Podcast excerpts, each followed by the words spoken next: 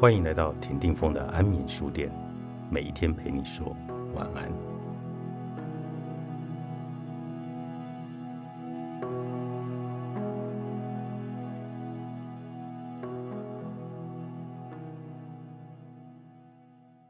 沟通是一种修行，必须有很好的禅修，才能够做到很好的沟通。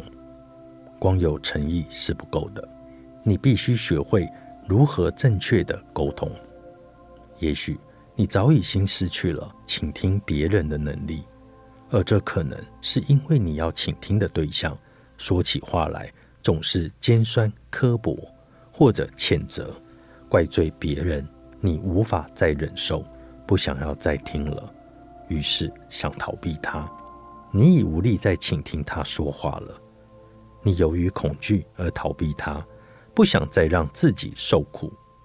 但如此一来，却加深了他对你的误会，觉得你鄙弃他，而这只会使他更加痛苦。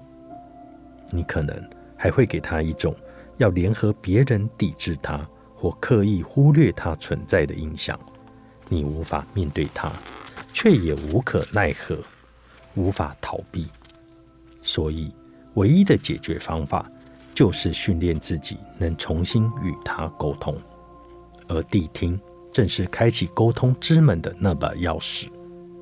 许多人内心都充满着苦恼，觉得自己的处境无人能解，每一个人都来去匆匆。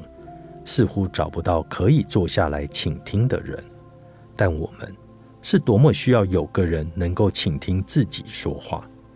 在现代社会中，接受训练而成为心理医生的人，责任就是坐在那里倾听，让人可以完全的打开心门。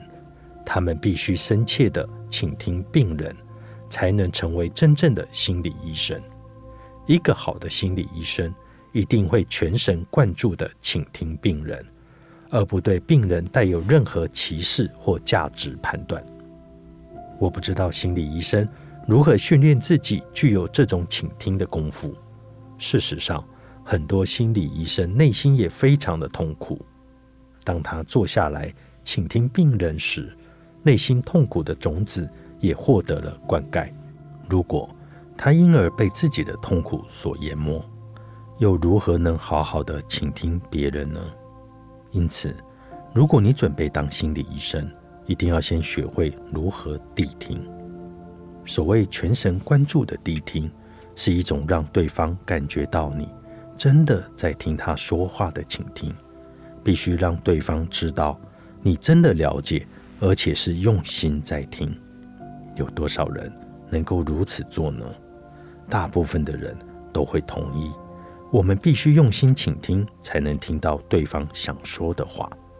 我们也都同意，应该让对方的感觉到我们听到他说的话，而且完全的了解。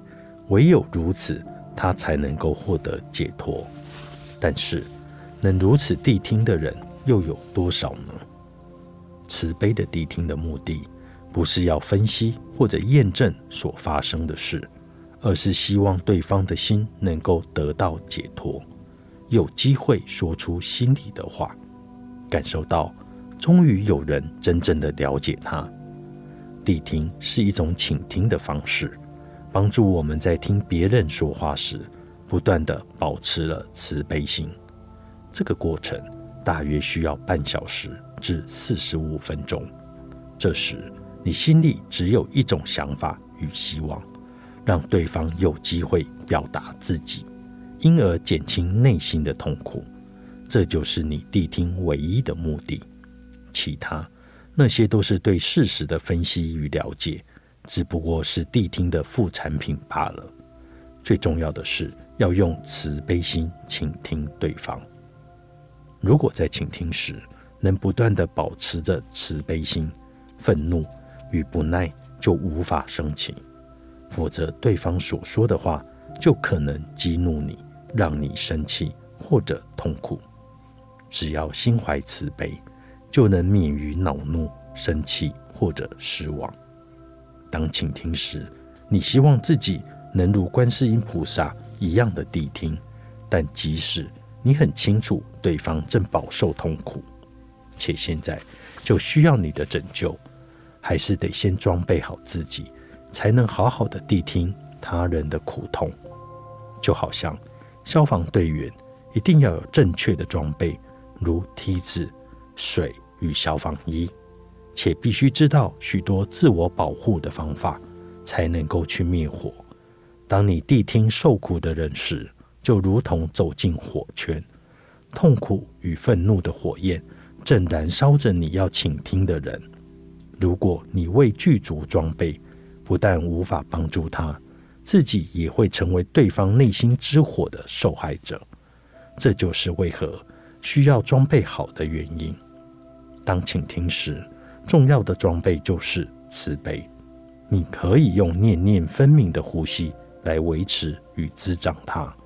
当念念分明的呼吸所聚集的正念，就能够让那股帮助对方倾吐心事的动力源源不断。那么。即使对方说话尖酸刻薄、充满责难、批判，犹豫不断的练习念念分明的呼吸，你便会受到慈悲心的保护，陪伴在他身边一小时，也丝毫不以为苦。慈悲心不断的滋养你，让你知道自己正在帮助别人减轻痛苦，帮助你扮演菩萨的角色，你一定会是。最成功的心理医生了。慈悲来自于快乐与了解。当有了慈悲心与深刻的了解，你就安全了。对方所说的话并不会带给你痛苦。你因为这么做能够深入的倾听。当无法以慈悲心倾听对方时，就不能假装在听。他一定会发现你内心也充满了痛苦的念头。并未真正的了解他，但如果真正的了解，就能以慈悲心谛听而倾听的品质，这就是你修行的成果了。你可以不生气。作者：一行禅师，橡树林出版。